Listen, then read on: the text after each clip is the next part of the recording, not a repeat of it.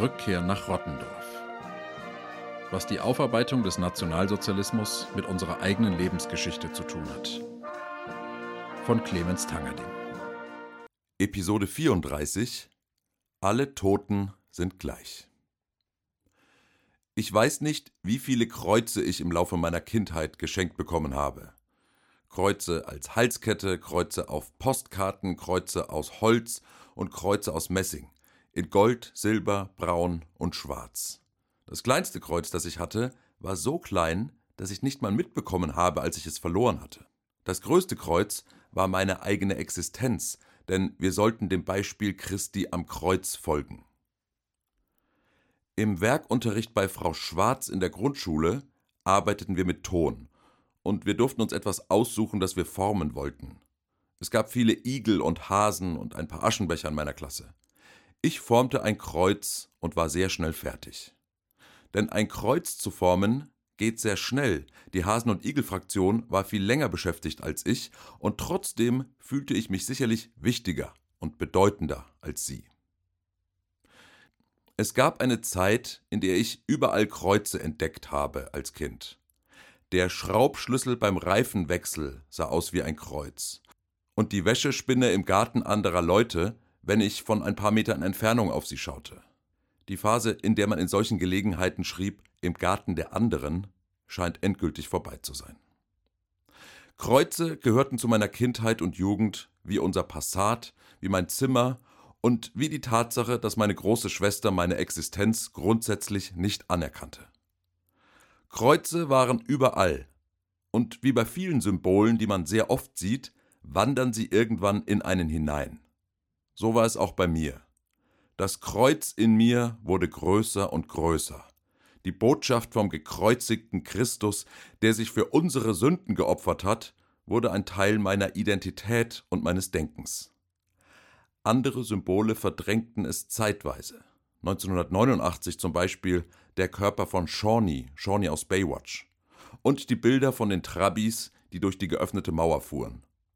Aber das Kreuz blieb in mir während die anderen Bilder sich abwechselten. Das Kreuz ist das Symbol der Kirche und das Symbol des Todes. Ein Kreuz war auf jedem Sterbebild abgedruckt, den ich als Ministrant in die Hand gedrückt bekam, wenn ich Beerdigungsdienst hatte. In die frische Erde am Grab wurde erst einmal ein Holzkreuz gesteckt, bis der Grabstein fertig war, auf dem neben dem Namen und den Lebensdaten auch oft ein Kreuz eingemeißelt war. Wenn ich als Ministrant bei den Beerdigungen einen Totenzettel mit Porträt in der Hand hielt, ging die Beerdigung schneller vorüber, denn dann konnte ich mir das Bild des Toten anschauen, und die Gedanken, wie diese Person wohl war, lenkten mich immerhin für ein paar Minuten ab. Beim Tod von Christen wird immer der tote Christus am Kreuz gezeigt, aber nur ganz selten die Person, die gestorben ist. Wir erinnern an unsere Toten durch einen anderen Toten, immer denselben. Das ist eine eigenartige Folge von Religionen, dieses Verschwinden von Individuen hinter Symbolen. Auffällig ist dieser Kult besonders bei zwei Gruppen von gestorbenen Menschen, bei Soldaten und bei Kindern.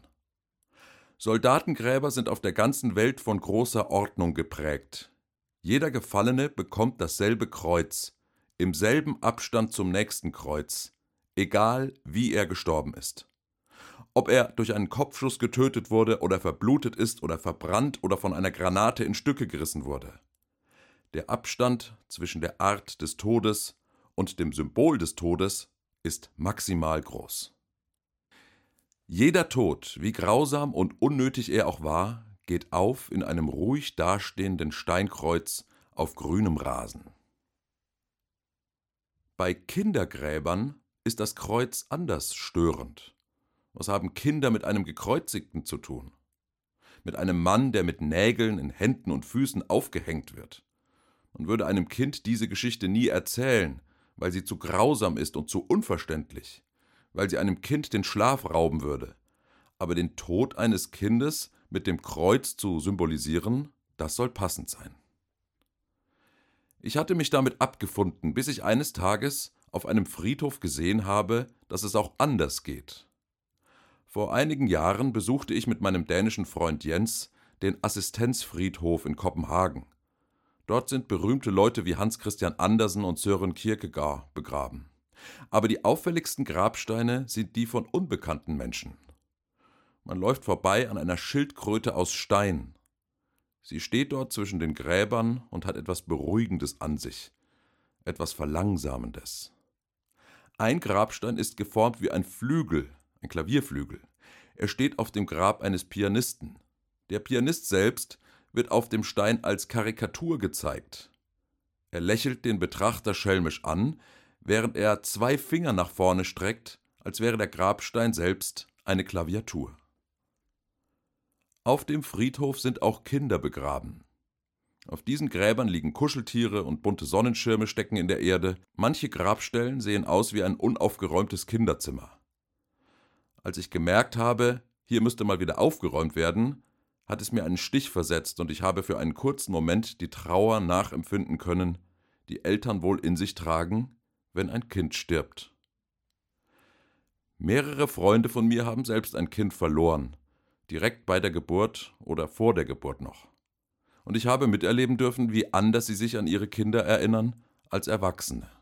Erwachsene, deren Eltern gestorben sind. Die Eltern, deren Kind bei der Geburt gestorben ist, müssen anscheinend eigene Ausdrucksformen für ihr Kind finden, um zu überleben, um es irgendwie auszuhalten. Wer in Berlin ist, sollte einmal die Kindergräber auf dem alten St. Matthäus-Kirchhof besuchen. Die Gräberfelder sind winzig klein. Die Kinder liegen dort so dicht aneinander wie beim Mittagsschlaf in einer überbelegten kommunalen Kita. Es sind viele Eltern unterwegs, teilweise mit den Geschwistern der verstorbenen Kinder, die durch die Reihen flitzen oder die mit dem Spielzeug spielen, das auf den Gräbern steht. Natürlich aus Holz, nicht aus Plastik. Wir befinden uns ja in Kreuzberg. Ich kenne Eltern, die den Sarg für ihr kleines Kind selbst gebaut haben, in der Familie und ihn danach angemalt haben. Es ist auffällig, dass die, die am stärksten mit dem Tod zu kämpfen haben, nämlich Eltern von Säuglingen, die schönsten Grabstellen schaffen. Sie erschaffen die buntesten Gräber, die leuchtendsten Farben, die fröhlichsten Gegenstände, die leichtesten Formen. Windräder und Drachen gibt es nur auf den Gräbern von Kindern und irgendwelchen drogensüchtigen Künstlern wie Jim Morrison und Rio Reiser. Je älter Menschen sind, die sterben, desto einförmiger werden die Gräber. Kreuz, Kreuz mit abgeknickter Blume, nur abgeknickte Blume, Engel. Es sind drei oder vier Symbole, die man findet, mehr nicht. Diese wenigen Zeichen sollen alle für das Leben dieser vielen Personen sprechen. Oder ist es gar nicht so, dass wir für Tote ein Symbol suchen, das zu ihnen passt, das sie als Person zum Vorschein bringt? Ist es nicht vielmehr so, dass jede Person, die stirbt, das Symbol der Kirche weitertragen soll und damit immer wieder die Bedeutung der Kirche hervorhebt? Die Grabsteine drücken das Bekenntnis des Toten zum Glauben, zur Kirche aus. Nichts mehr als das. Der Verstorbene wird zum Botschafter der Kirche. Wer er ist, wie er war, findet keinen Ausdruck. Es ist eigenartig, dass in unserer überindividualisierten Welt der Tod als Gleichmacher Bestand hat, dass wir Individualisten vor dem Tod immer noch zurückschrecken und ihn nicht für unsere Zwecke vereinnahmen. Es gibt noch keine Werbung, die für ihr ganz individuelles Angebot für ihren Grabstein wirbt. Es gibt noch keine Hipster-Beerdigungsunternehmen, die Chrysanthemen anbieten, nur von lokalen Gärtnern und garantiert ohne Düngemittel. In der Gleichförmigkeit des Totengedenkens liegt auch etwas Schönes. Egal wer du warst, im Tod sind alle Menschen gleich. Für den Arbeiter erklingt die Glocke der Einsegnungskapelle ebenso lang wie für den Zahnarzt. Und der ehemalige Bürgermeister wird ebenso schnell an den langen Seilen herab ins Grab gelassen, wie der immer unzufriedene Rentner, der seine Nachbarn mürrisch beobachtet hat. Alle werden gleich behandelt, weil sie nach dem Tod alle gleich sind. Der 18-Jährige, der bei einem Motorradunfall ums Leben gekommen ist, sieht auf dem Friedhof aus wie der 98-Jährige, der nach einem langen, erfüllten Leben friedlich eingeschlafen ist. Wer über einen Friedhof läuft, wird irgendwann nichts mehr Neues sehen und daher recht schnell wieder verschwinden. Wie wäre es aber, wenn die Toten nicht mehr nur Botschafter einer Kirche oder Träger der immer gleichen Bestattungsrituale sein müssten? Wenn sie mehr ausdrücken könnten von dem, wer sie waren und wie sie waren? Im Berliner Tagesspiegel werden seit einigen Jahren Nachrufe auf ganz normale Berliner abgedruckt. Ich lese diese Nachrufe gerne, weil ich die Stimmung beim Lesen mag. Es hat etwas Beruhigendes und spendet ein Gefühl von Einigkeit in dieser zerrissenen Stadt. Wäre es nicht schön, wenn Friedhöfe Orte des Austauschs würden, an denen es erlaubt ist, mit den Toten zu sprechen und das nicht nur im Stillen tun zu müssen, mit geschlossenem Mund. Rocky Balboa kniet sich auch an das Grab von Adrian und spricht mit ihr und sagt ihr, Glaub mir, Adrian, ohne dich hätte ich das nicht geschafft. Ja, Adrian, wir haben es geschafft. Wir haben es geschafft. Dann legt er ein paar Rosen auf das Grab, küsst es und geht.